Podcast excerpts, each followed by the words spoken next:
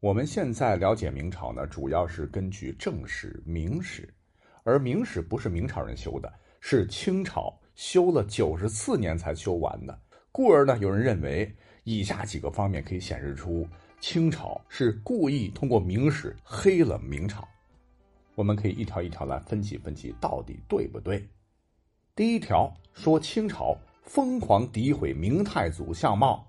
这明太祖朱元璋给我们的印象好像长了一张斜拔子脸，非人类的脸。直观的印象呢，就来自于他的画像，而且这些流传甚广的画像，很明显，太祖的服饰都有鲜明的清代服饰特点，都是清朝画家画的。与之完全不同的是，我们现在仍然能够从故宫所藏的官方正式版的历代帝王画像当中。看到朱元璋的长相完全不是这样，人家的相貌一瞅啊，长得不但不惊险，是天庭饱满、地阁方圆、面如满月，不仅不丑，甚至还颇有英气。所以呢，有人认为，你看，这就是清朝特意抹黑和诋毁我大明的直接证据。其实关于这点哈，我认为是不太妥的，因为古代呢的迷信呐，凡是帝王就觉得一定要跟正常人不一样。比方说，在《史记》当中就记载刘邦腿上有七十二个黑痣，唐朝人还说唐高祖李渊有三个乳头，所以说咱们现在人看起来这个斜拔子脸哈，在当时那可是龙象。清廷应该没有笨到这种程度啊，用我们现在人看起来是诋毁，实则褒扬的方式来赞美朱元璋。第二条，有人认为朱元璋杀功臣，这都是清朝疯狂诋毁的。反倒是朱元璋杀贪官污吏，清朝是绝口不提。这个说法其实也并不准确啊，因为朱元璋得到天下之后，封了三十四位开国功臣，但是最终呢，仅有一人善终。啥原因呢？简单呢，那还不是为了政权能够持续下去，掌握在老朱家手里，为了权力嘛？那这一点不用多讲，因为根本就不用清朝去黑。关于说清朝绝口不提杀贪官。哎，这个说法从何而来呢？我是查了很多的资料，都是清代的资料里所记载的。朱元璋当年为了杀贪官，搞了很多残酷的刑罚，剥皮、抽筋、砍头，把官场搞成了人人自危的恐怖之地。我觉得这一点清朝并没有刻意的隐瞒。第三点有意思啊，说满清故意编了凤阳花鼓来诋毁明朝。凤阳花鼓它属于民间小调，开篇是这么唱的。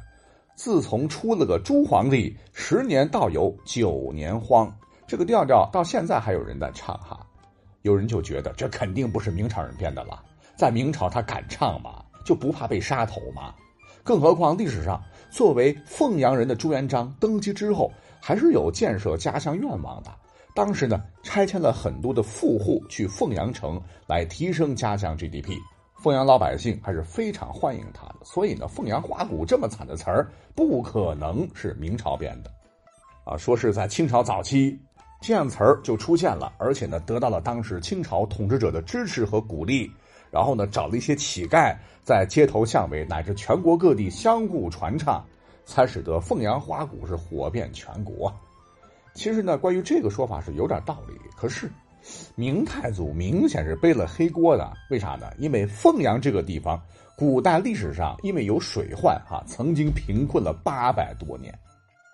那第四条，大家应该比较熟悉，说郑和下西洋是找建文帝，确保朱棣江山稳固，也是清的恶意诋毁。这个说法，我觉得有部分对吧？因为郑和出使这些国家的详细资料已经被烧毁了。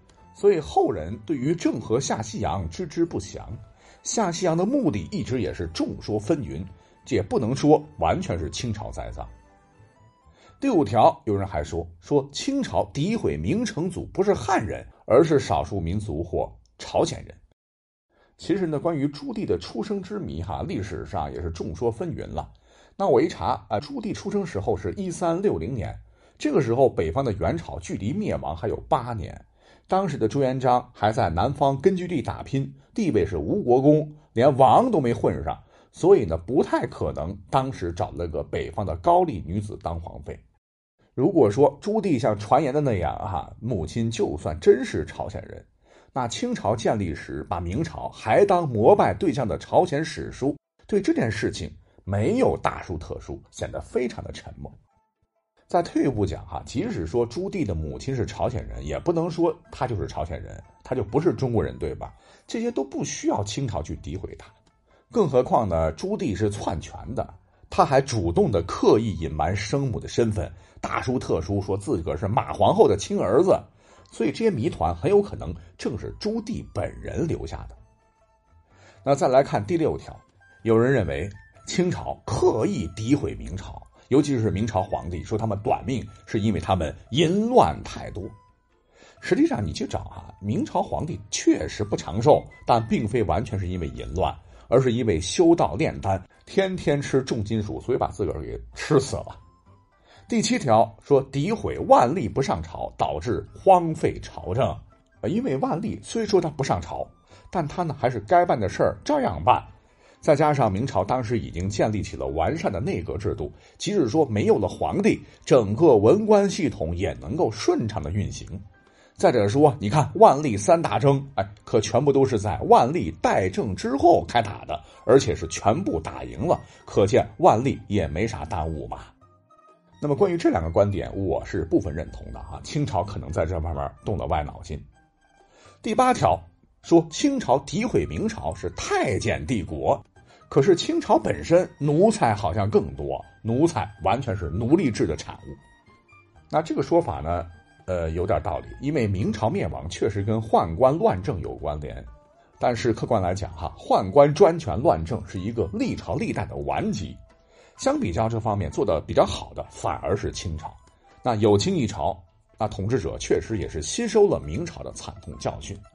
可是呢，很多人认为清朝有很多奴才是奴隶制，这个看法是完全不对的。因为奴才就是指侍奉主人的仆人，奴才一词春秋时候就出现了，只是对下人的一种称谓而已，而不是专指奴隶。